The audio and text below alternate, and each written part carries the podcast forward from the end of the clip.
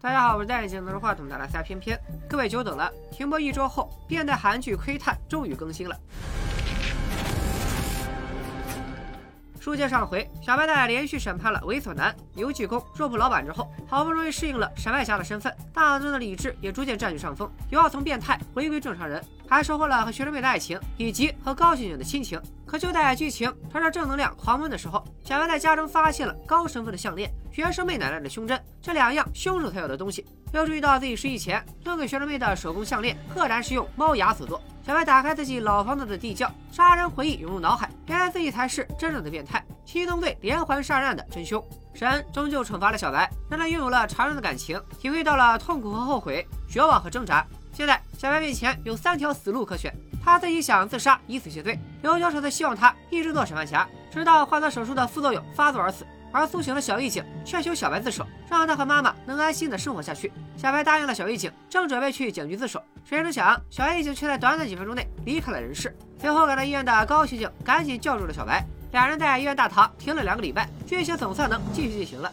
小白难以置信，刚刚还活生生的小狱警，一眨眼的功夫就离开了人世。小白已经死于突发性心脏麻痹，搞得小白百感交集，眼泪哗哗的流。然后就发现病床边有一滩液体和一个鞋印。大家还记得上一期小白从病房出来，想去厕所平复一下情绪吗？他随便拉开了一扇门，发现有个人穿着白大褂，拿着针头，鬼鬼祟祟，鞋上沾满了泥。小白立刻反应过来，就是此人在小狱警的点滴里动了手脚。他二话不说就去追凶，对方同时向上级汇报，已经处理了小狱警。只见凶手开车进了一家酒店的停车场，人就消失不见了。但大家看这个酒店的构造和那辆黑车的车牌号，是不是有点眼熟？高刑警调查猥琐男遇害当晚打晕自己的 OZ 男时，查到了一辆车，并通过监控也查到了这家酒店。同一辆车，同一家酒店，我们有理由怀疑，现在杀小狱警灭口的很可能就是 OZ 男。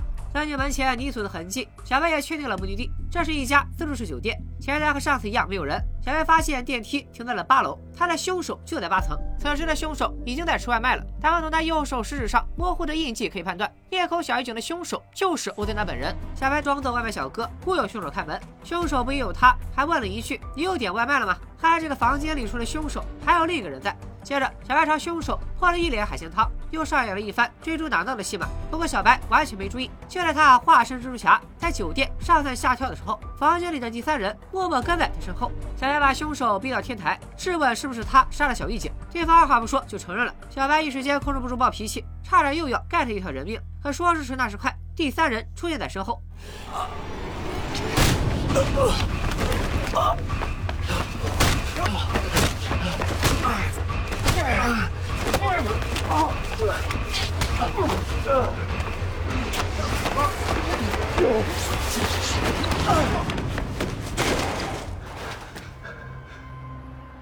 第三人被酒店楼下施工地的钢管贯穿胸口，当场狗带。小白根本没看清他长啥样，又急着跑出去追凶手。对方一边摇人清理现场，一边开车离去。虽然两条腿跑不过四个轮，但小白还是注意到了 OZ 男黑车后视镜上画着一个捕梦网，他好像在哪见过。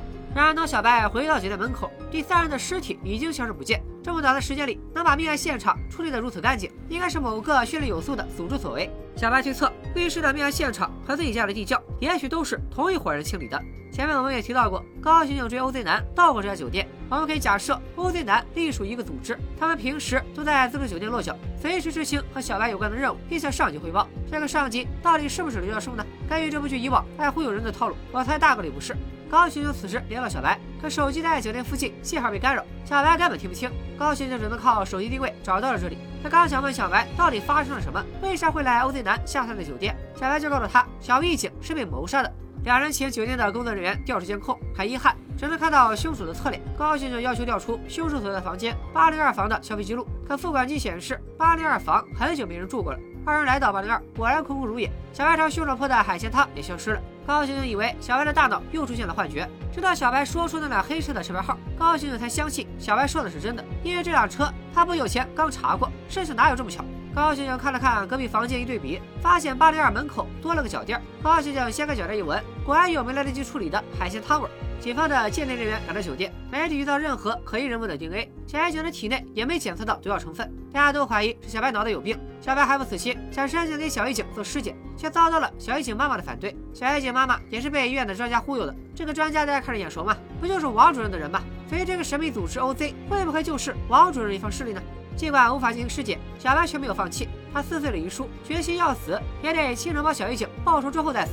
高刑警接着来灵魂拷问小白，为啥在非探视时间看望小狱警？小白不能说实话，只能撒谎说小狱警告诉自己他被人威胁了，不乖乖听话就会有人伤害他的妈妈。高刑警恍然大悟，如此一来就能说得通。小狱警为啥要撒谎？他受害时明明看见了凶手的脸，醒来后却是没看见。接着，高刑警又把一年前小狱警预习室的调查结果对小白和盘托出。高刑警在监狱的废弃浴室找到了小狱警的血迹，可小狱警被发现的地方却是小白变魔术用的道具箱。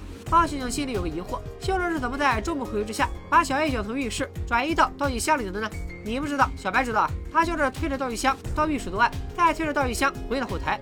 小白之前说道具箱一直在后台，也没撒谎，因为他是在作案之后才把道具箱放在后台的。小狱警的葬礼上，七宗罪受害者的家属们也来了，其中就包括拳击馆馆长的母亲。小白无颜面对他们，刚要偷偷离开，就被学生妹抓了回来。小白这会儿联想能力爆棚，看到汤就想起担心妈妈死前给女儿带的晚餐，看到学生妹的手就想起和学生妹的搏斗。他不耐烦的朝学生妹大发脾气，正好被前来参加葬礼的高刑警看到了。之后，小白躲在无人的角落，看着左臂上的刀伤，又陷入了回忆。传闻变态时期的小白认为学生妹除了奶奶，无亲无故的，就算看清了自己的变态本性，也可以随随便便一杀了之，是为自己传宗接代的最佳人选。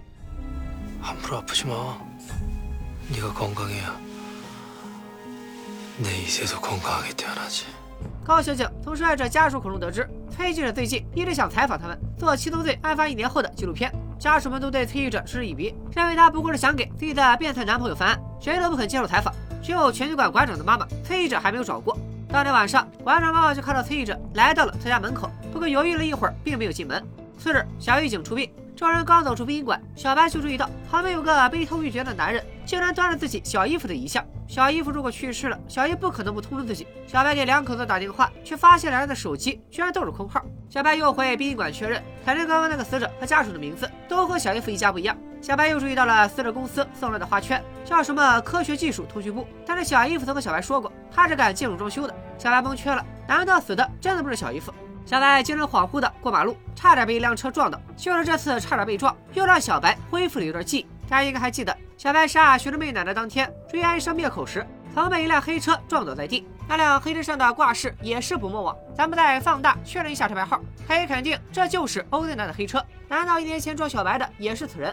咱们合理推测，神秘组织并不是在小白失忆之后，而是在他还是变态杀人魔的时候就已经盯上了他。小白查询黑车车主的信息，发现用的是假牌照。工作人员说，当时小白的小姨和肇事司机达成了和解，小白可以问问小姨，或者找找负责事故的保险公司职员。小白联系不上小姨，只能先去保险公司。谁成想，保险公司不仅没有负责的职员，连事故记录也没留下。之前是小姨和车主达成了和解，莫非小姨和神秘组织也是一伙的？花开两朵，各为之。崔记者在网上发帖，要给儿子找保姆。看来崔记者通过监控发现了上一个保姆虐待孩子，辞退了他。网民们群情激愤，认为孩子长大以后也会和他的一样变成杀人魔。他们疯狂地敲着键盘，辱骂崔记者和他的孩子。崔记者刚想删帖，竟然有保姆留言面试。这个面试的保姆是谁呢？给大家三秒钟猜一猜。三二一。어디서뵌것같은데낯이좀익어서요제가좀흔한얼굴이라서그런얘기자주들어요这哪是保姆啊？这不是孩子他奶奶吗？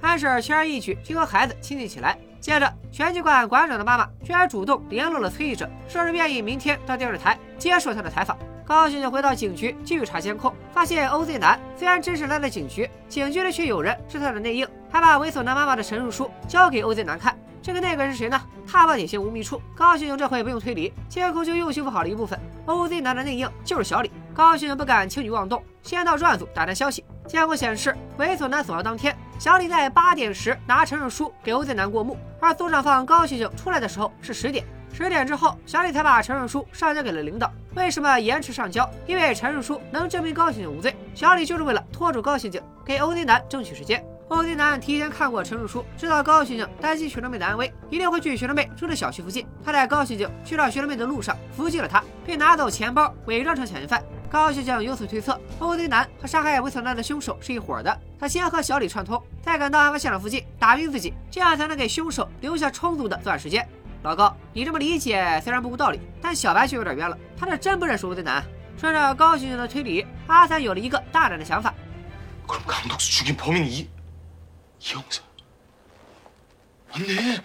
그럼강독수죽인범인이이형사 맞네. 선배 그때 그랬잖아요. 범인이 내부 소행일 수도 있고. 그래서 우리 여기 와가지고 CCTV 다 뒤져보고 막 그랬잖아요. 아니야.亏你想得出来，这就是没看上帝视角的哈哈嘛。不过组长很快推翻了阿伞的结论，猥琐男死亡时，小李就在警局和组长一起工作。高刑警不敢打草惊蛇，和阿伞组长约定秘密查案，还告诉二人 OZ 男可能和小义警的死有关。这个信息来源于小白提到小义警先被威胁，后被灭口，可具体是咋回事，高刑警还没搞清楚。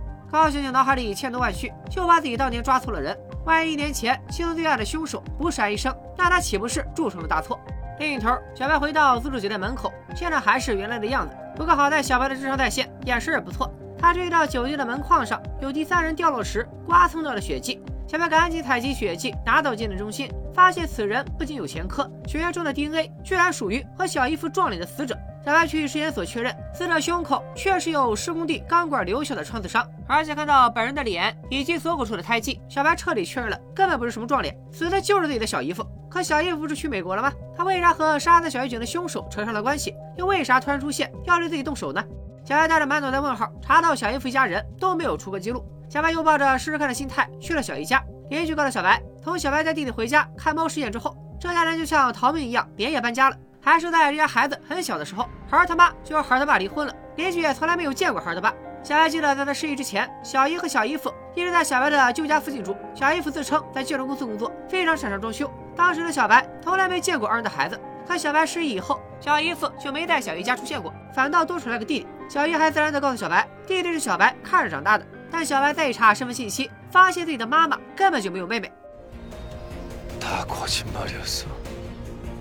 다거짓말이었어내주변모든게다가짜였다고既然你诚心诚意的发问了，大脑就大发慈悲的告诉你。小白想起年少时母亲意外去世，他彻底成了孤儿。小姨突然从美国回来，出现在他面前。在这之前，他从来没见过小姨。小白虽然对亲妈也没啥感情，但是他受够了别人把他当怪物，所以还是在小姨面前装出了伤心的样子。同一天，小白来到小姨家，见到了小姨夫，还被加进了小姨家的户口本，这是把名字从怪物男孩时的小黑改成了如今的小白。 也就是说，母亲死后，小白就进入了虚假的生存环境，过上了被人监视、窥探的人生。他自以为是变态审判侠，可实际上他很可能只是一只实验鼠。你想到了哪部电影？没错，大家可以把《楚门的世界》刷起来了。另一边，学长妹去电视台收拾东西，遇到了主动赶来电视台接受采访的全狱馆馆长的妈妈。馆长妈妈坚信崔记者是个好人，甚至他认为安医生并不是杀害自己儿子的凶手。馆长妈妈在女儿儿子相继被杀后，曾打算自杀，一死了之。在医院治疗时，他肯定和安医生有过接触，所以他想在采访中说出自己对安医生的真实看法。学生们也还在反驳，他和凶手打过架，很清楚凶手的凶残程度。얼굴봤어요확실하게성녀아니었어요学生们虽然没看到凶手的脸，但亲眼所见安医生打小白的脑袋。他对馆长妈妈到底要和崔记者说什么无比好奇，可是他不想再见崔记者，还是收拾好东西先走一步。 与此同时，高刑警翻找证物的过程中，不小心踢到了青松罪案的证物箱，看到了全狱馆馆长年轻时的照片，注意到了他胳膊上的纹身，似乎想到了什么。不是我说，这个箱子这是第几回掉下来了，就不能放稳点吗？老高立刻联络了馆长妈妈，然后前往电视台去找他。其他几位受害者家属以为崔记者为了收视率，为了替安生洗白，又要骚扰馆长妈妈，于是对崔记者群起而攻之。幸亏高刑警及时赶到，采访没做成，高刑警送馆长妈妈回家。他翻看馆长的相册。找到了一张馆长年轻时的照片，惊不惊喜，意不意外？原来胳膊那一大片纹身底下，居然还有 OZ 两个字母。难道说馆长年轻时也是 OZ 组织的人，后来脱离了组织，所以用更大的纹身盖住了 OZ？更令大家意外的是，这张照片底下还有一张小白小时候的照片。莫非馆长一直在跟踪小白？他联想到馆长二十多年前曾经救下过怀孕的安婶，还叮嘱他一定要把孩子生下来，说明小白打从在娘胎里的时候就已经被 OZ 组织监视了。这边小白也在寻找过去的回忆，他儿时给蛇喂老鼠，差点被幼儿园开除，妈妈求了院长好久，小白才能从幼儿园毕业，升入小学。小白回到了母校，想起了童年的自己，跟着这个怪物男孩一起走上了放学回家的路。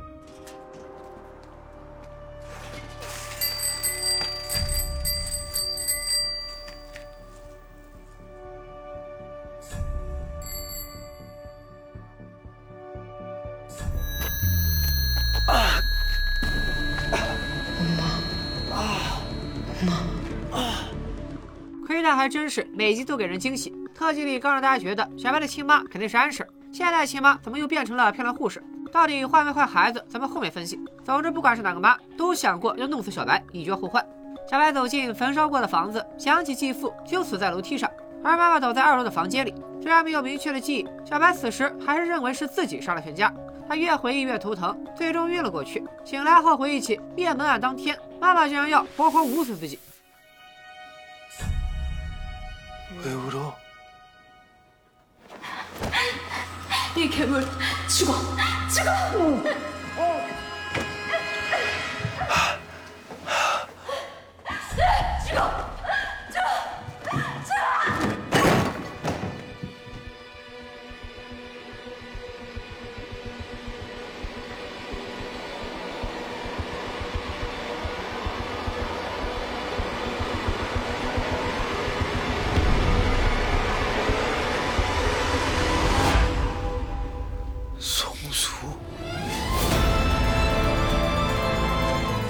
到此为止，窥探的剧情终于又和咱们之前的猜测吻合了。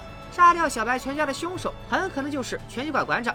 当年小白差点活埋弟弟，继父一直和妈妈抱怨小白不正常，早晚会杀人。护士也知道儿子携带变态基因，戳得整宿整宿睡不着。最后在小白的午餐里加了安眠药，趁小白意识模糊，想要活活闷死小白。拳击馆馆长就在此时凭空出现，一把将妈妈推倒。小白眼看着妈妈的头重重的撞在柜子上，他模糊的看到了馆长的脸，随即在药物的作用下昏睡过去。小白醒了，馆长也不见了，妈妈已然奄奄一息。他临死前告诉小白，除了小白之外，还有一个孩子也携带着变态基因。 불쌍한 내 새. 엄마, 에, 정신 차려.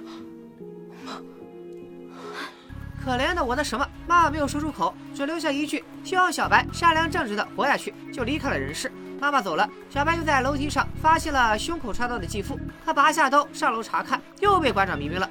小白又醒了，他发现自己并不在家中。小白回到家门口，等待他的只有烧毁的房子和三个家人的尸体。妹妹失踪，至今下落不明。由于小白表现不出任何悲伤的情绪，全家要只有他平安无事，警察就把小白列为了嫌疑人。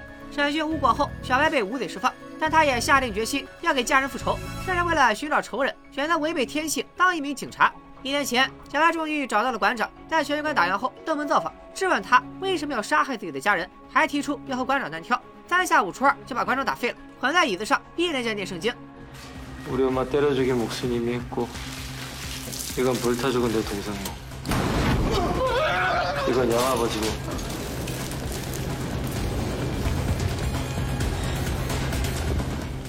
到此为止，小白全都想起来了。七宗罪连环杀人案的源头就是他对馆长的仇恨。可是小白到现在也不明白，馆长当年为什么要杀他全家，又为什么单单只放过了他，甚至还在放火的时候特意把他转移到了安全的地方。另一边，高刑警在馆长家翻照片，发现了他胳膊上也纹着 OZ，并向馆长妈妈确认，馆长在姐姐死后就不再打拳，而是去了一家公司上班。看来 OZ 真的是一个组织，组织成员会把 OZ 纹在身体的不同部位，对外以公司示人。馆长妈妈说，姐姐死后，馆长的心理状态一直不好，还去过国家自主咨询中心接受免费的心理治疗。新工作也是咨询中心的人介绍的。馆长在那家公司工作了十年左右，直到有一天，馆长回家哭了一晚上，妈妈在儿子的衣服里发现了一张去外地的车票。从外地回来的第二天，馆长就辞职去了朋友的拳馆工作。过了几天，还有警察来家里询问过馆长，看来馆长确实就是杀害小白家的凶手。虽然高刑警目前还不知道照片上的男孩是小白，但他认出了另外几张照片拍摄的湖，只能先去那附近调查。而咱们可以确定，这些照片就是小白淹死狗那天馆长偷拍的。难怪这就叫窥探，难怪总有一些偷拍男主的主观视角。大家可以把合理打在公屏上。不得不说，窥探的节点设置的很巧妙。同一时间，好几个人都想到了馆长。安舍在崔哲家当保姆，也在无意间发现了七宗罪案资料中馆长年轻时的照片。安舍一眼就认出来了，馆长就是当年救自己的人。그때 날 구하지 말지. 그럼 태어나지 않았을 텐데. 그때 왜 나만 서 있을까? 安舍和小白发出了同样的疑问，证明了一个事实：馆长所属的 OZ 组织需要携带变态基因的孩子活下去。馆长救安室也是为了他肚子里的孩子。 小白精神恍惚，从安室的家中出来，被邻居大妈认出是国民吉祥物。大妈以为小白是为调查安医生而来，热心的告诉小白，安医生和小白兑现当天上午就来过这里，盯着烧焦的房子看了半天，还问过大妈这家失踪的妹妹去哪儿了，害得大妈以为安医生就是怪物男孩小黑。安医生前来否认自己和这家人有关系，之后就匆忙离开。小白不明白安医生为什么会知道自己家在哪儿，又是怎么知道自己妹妹失踪的呢？我还是那个观点，小白是安婶和小明哥所生，安医生才是漂亮护士的儿子，所以死的其实是安医生的家人。小白又去查询失踪人口信息，发现妹妹失踪于案发的2005年，今年22岁，她有学者症候群。可惜小白没有记起自己第十四集的时候去修道院见过的那个很怕她的女人。学者症候群是一种有认知障碍，却在某方面有超乎常人能力的疾病，比如经典电影《雨人》中过目不忘的哥哥，以及《恋爱中的天才外科医生都患有学者症候群。小白的妹妹则拥有过耳不忘的能力。不管什么话，只要听一遍，妹妹就能全部记得。小时候就继父一字不差的复述了小白和弟弟说过的话，所以这个特点也是个重要伏笔，以后说不定就从他的口中揭开小白和安生的患罪之谜。工作人员表示，二零零五年的失踪人口里并没有具备箱子特征的女孩，只能帮忙问问残障人士保护机构。小白则来到当地警局继续调查。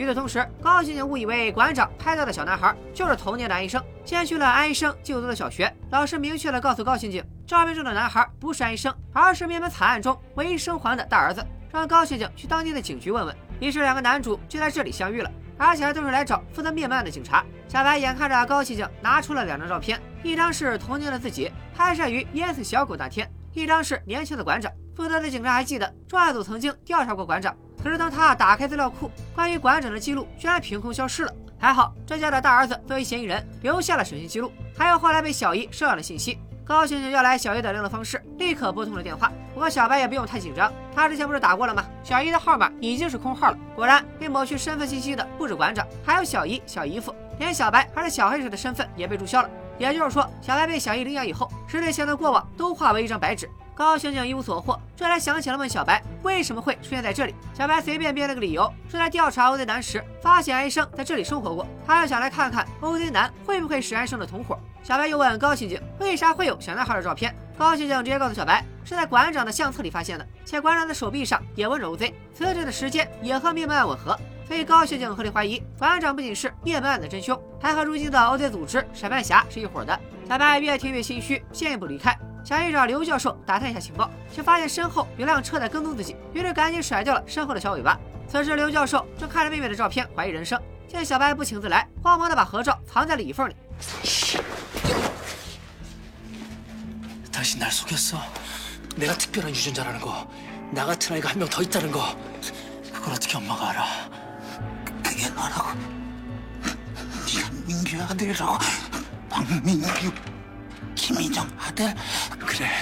教授也是这一瞬间才知道，小白的亲爹曾是他手下的研究员。教授当初做过基因检测后，让小白的亲爹一定要劝老婆堕胎。小白的亲爹也同意了，所以教授压根没想到小白会是研究员的儿子。好吧，这个解释勉强过关。但小白还有个问题，不是说变态没有常人的感情吗？他杀了。馆长为家人报仇，不就说明了。他对家人有感情？教授告诉小白，那不是感情，而是变态，无法容忍别人抢走他的东西。在侵犯自己领域的人，变态通常会实施惩罚。高刑警回了警局，开始复盘调查结果。可是咋想咋不对劲。馆长灭门小男孩全家，如果安医生就是那时的小男孩，长大后为了报仇杀害馆长，整个案件才说得通。可安医生并不是小男孩，报仇这个杀人动机就不成立了。高刑警又从小狱警的角度推理。자나치국을죽이려고했던건성유아니야근데나치국이깨어나서누군가한테협박을받았어나치국을죽인건오제트야아미치겠네 高兴之前，咱们看小李出现的监控，觉得 OZ 男有可能在陈述书上留下了指纹，让阿伞帮忙做了鉴定，却发现指纹不太清晰，无法辨认是谁的。高兴和阿伞计划了一出钓鱼执法，让阿伞特意在小李旁边念叨，说保安部发现监控被人偷偷删了一部分。小李果然做贼心虚，潜入政务组偷存储监控的硬盘，被高刑警当场逮住。손 손。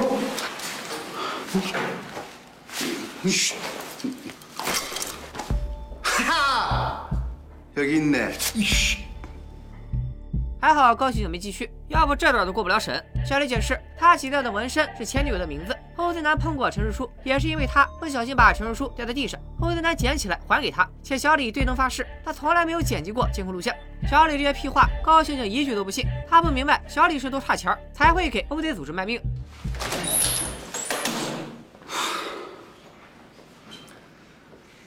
돈이요 난사명감으로하는일입니다杀人越货，还整出使命感来了。莫非 OZ 组织才是南韩复仇者联盟？高刑警暗中观察小李，在他离开以后，立马联系了某个人。他赶紧让阿伞泼了小李一身咖啡，借机拿到了小李的手机，记下了他刚刚拨出去的电话号码。 电话号仍然是非法注册的黑号， 但是能查到手机的基站，也就是地理位置，居然是警局常做鉴定的技术部。这里插一句，小姨夫的花圈上也写着科学技术通讯部，大概率是同一个地方。那里要么是 OZ 组织的大本营，要么是某个组织首脑潜伏在此处。高刑警没有直接证据证明小李是狼，只能让阿伞继续盯着小李，并且尽快查到 OZ 男开的那辆黑车。阿伞一人身兼数职也挺累，就问高刑警小白咋不来帮忙。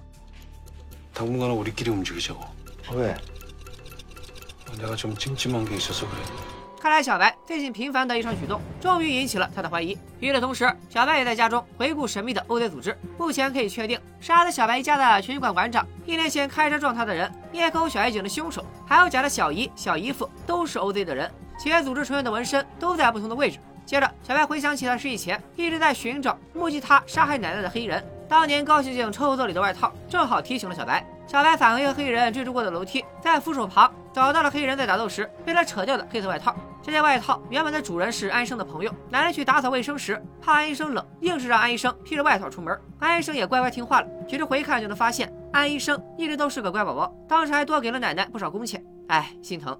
小白在黑的外套上发现了干洗店的标签，就这样通过干洗店的位置找到了安生的朋友家，并且杀错了人。小白当时还顺走了安生朋友的笔记本电脑以及七宗罪受害者的照片。小白给死者拍的写真都是新鲜的，安生和朋友的照片都是死后的。这说明了什么？说明安生和朋友一起跟踪小白，等小白杀了人，再在警察之前拍下尸体的照片。难道说安生和他的小伙伴也是 OZ 组织的一员吗？不对，OZ 组织希望小白活着，可安生却要他死。小白又想到安生临死前说到我们，可我们的后半句是什么？小白却怎么也想不起来了。为了验证安医生和他朋友是否是 OZ 成员，小白来到了技术部。负责尸检的技术人员告诉小白，安医生朋友身上并没有 OZ 纹身，而安医生的妈妈不同意尸检，所以也不清楚他身上有没有纹身。小白刚刚离开，高刑警也来到技术部打探消息，毕竟小李当时往这个位置打了个电话。而且高刑警想起来，安医生的朋友也是这个技术部的员工，所以怀疑他也是 OZ 成员，张口就问纹身的事儿。技术人员蒙圈了，打你问的问题和刚才的小白问的一模一样呢？高刑警心下一惊，再次加重了对小白的怀疑。而小白则来到了安医生工作过的医院，打听安医生身上有没有纹身。没打听出结果，又来找脑科专家。专家遗憾地表示，小明哥要求手术全程保密，而且就算允许拍摄脑移植手术，也只会拍头，不会拍人身体的其他部位，所以他也不知道安医生身上有没有纹身。然而小白刚刚离开，专家就迫不及待地看起了手术录像。原来他当时偷偷放了摄像头，记录下了人类医学史上的里程碑。小白刚从医院出来，脑移植手术后遗症就来了。他一阵头痛，流下鼻血，想起了刘教授劝他别费力自杀，手术后遗症就会送他去死。这样下去还来得及给小狱警报仇，替安医生洗白吗？小白的心情跌落谷底。学生妹又蹲在小白家门口等他，见小白不愿搭理自己，学生妹只好告诉小白，她早就知道是小白杀了猥琐男，可猥琐男本来就该死，她从来没有因此嫌弃过小白，心里只有感激。 그러니까 그래 맞아. 내가 죽였어 강덕수. 너 때문에 너 위험할까봐 내가 죽였다고. 너 때문에 이게 뭐야? 냅둘 걸.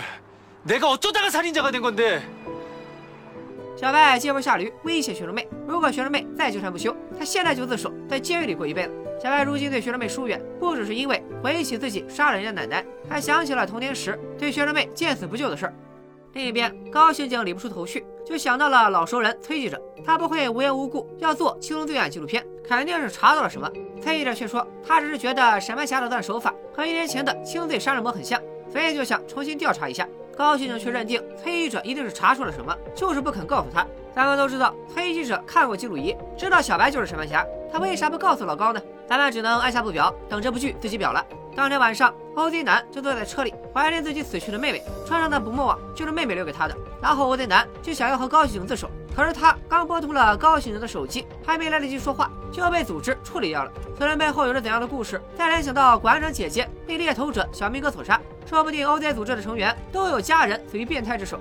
另一边，小白推理出刘教授检测过他的基因，和 OZ 组织对他的监视一定有联系，说明刘教授以前和 OZ 组织是一伙的。现在教授藏起来，或许是因为什么矛盾和组织闹掰了。小白想了解其中的缘由，再次使用了手机分身术。在自助酒店时，小白察觉到手机信号被干扰，猜出是有人复制了他的通信线路，所以能监听他的电话。于是，小白把刘教授给自己用的联系的黑手机假装落在了教授的藏身处，再用自己的手机拨通这个号码，让教授接电话。 오즈가 당신을 찾는다면 기꺼이 미끼로 사용하지. 쥐새끼를 잡는 방법. 구미가 당기는 먹잇감을 닫혀놓는다. 아 거기 있었군요. 제가 정신이 없어서.随后，小白假装去警局上班，在警局更换白色货车离开，再去帮教授转移藏匿点。等 OZ 的人赶到，才发现中了小白的圈套。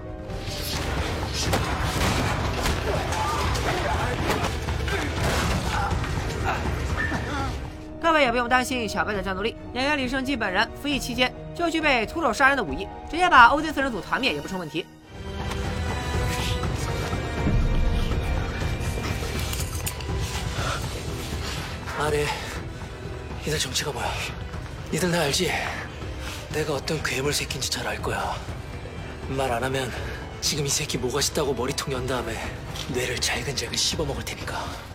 OZ 四人虽然打不过小白，但是他们居然早就暗中派人跟着学生妹，小白担心学生妹的安危，不敢轻举妄动，结果就又被敲晕了。哎，我为什么要说又？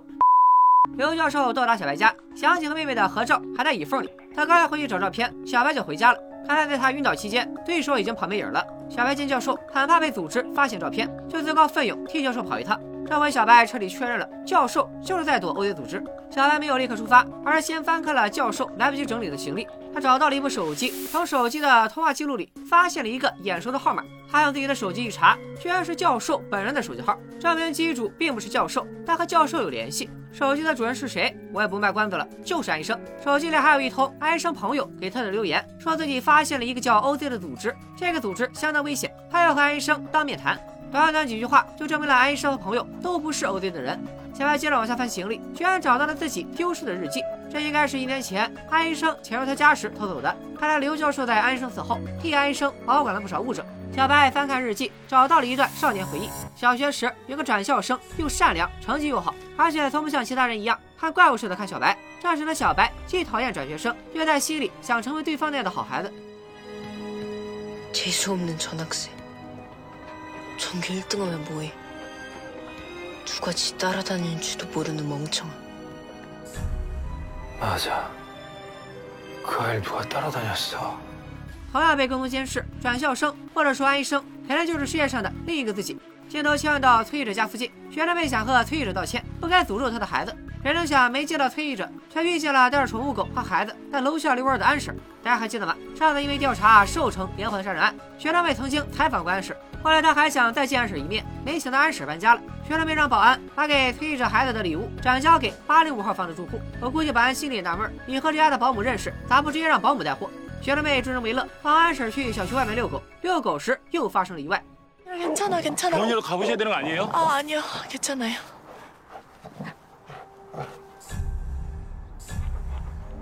这只狗的胎记居然和猥琐男用来吸引学生妹的狗一模一样。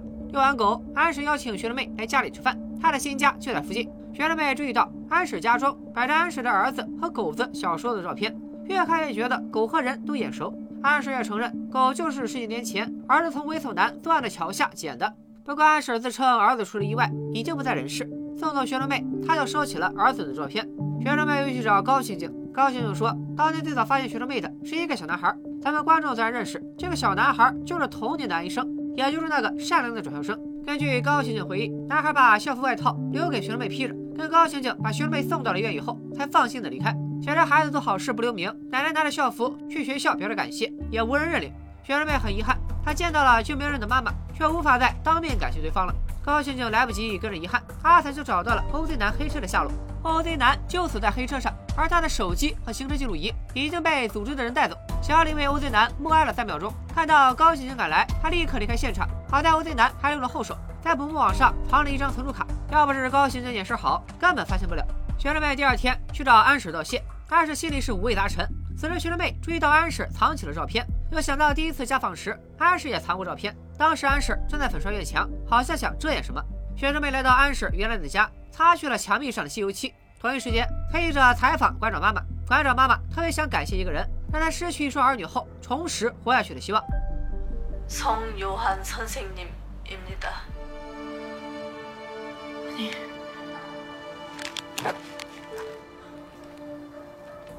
也许是网友人入到了安生的住址，在墙壁上发现愤怒。学生妹那纸信救过他的人，领养了小狗的人，居 居然也是杀了自己奶奶、杀害小白未遂的人。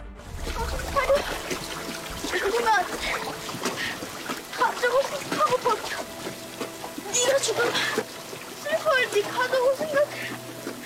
엄마, 아빠.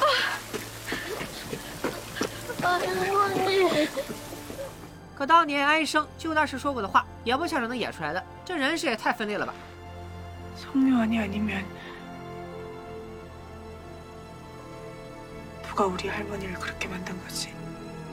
与此同时，高刑警查看不梦网上的内存卡， 发现欧在组织居然一直在跟踪投票小白而且小白竟然先后出现在了猥琐男油技工和肉铺老板的遇害现场。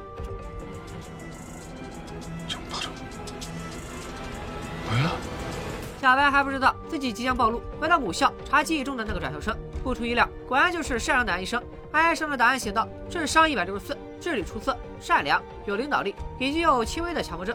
当年的班主任解释之所以写他有强迫症是因为安医生一直觉得有人在跟踪他。为此安医生还接受过心理治疗这点小白并不意外毕竟他们都过着被监视的人生。相比较之下还是教室里的实验鼠让小白更在意。班主任介绍实验鼠的时候记忆伴随着头痛袭来让小白终于想起安医生临死前说了什么。不是是什么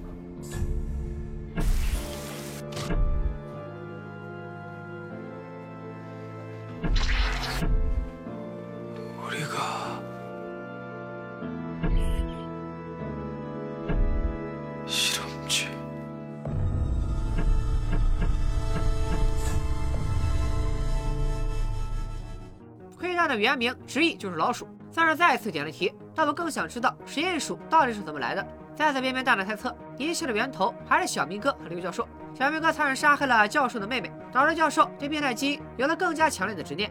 二十五年前，教授检测出两个携带变态基因的胎儿，分别是小白和安医生。他不仅把检测结果交给了安婶和漂亮护士，还交给了一个神秘人物，此人也许就是 OZ 组织的幕后 BOSS。根据这辆黑车的豪华程度，阿散的父亲以及王主任这俩政坛高层嫌疑很大。根据 OZ 男对妹妹短暂的回忆，我们几乎可以确定，包括拳击馆馆长在内，OZ 组织的成员都有家人死于变态之手。他们都抱着替天行道的信念，成为了计划中的一员。从小白和安医生出生开始，就对他们进行了整整二十五年的观察实验。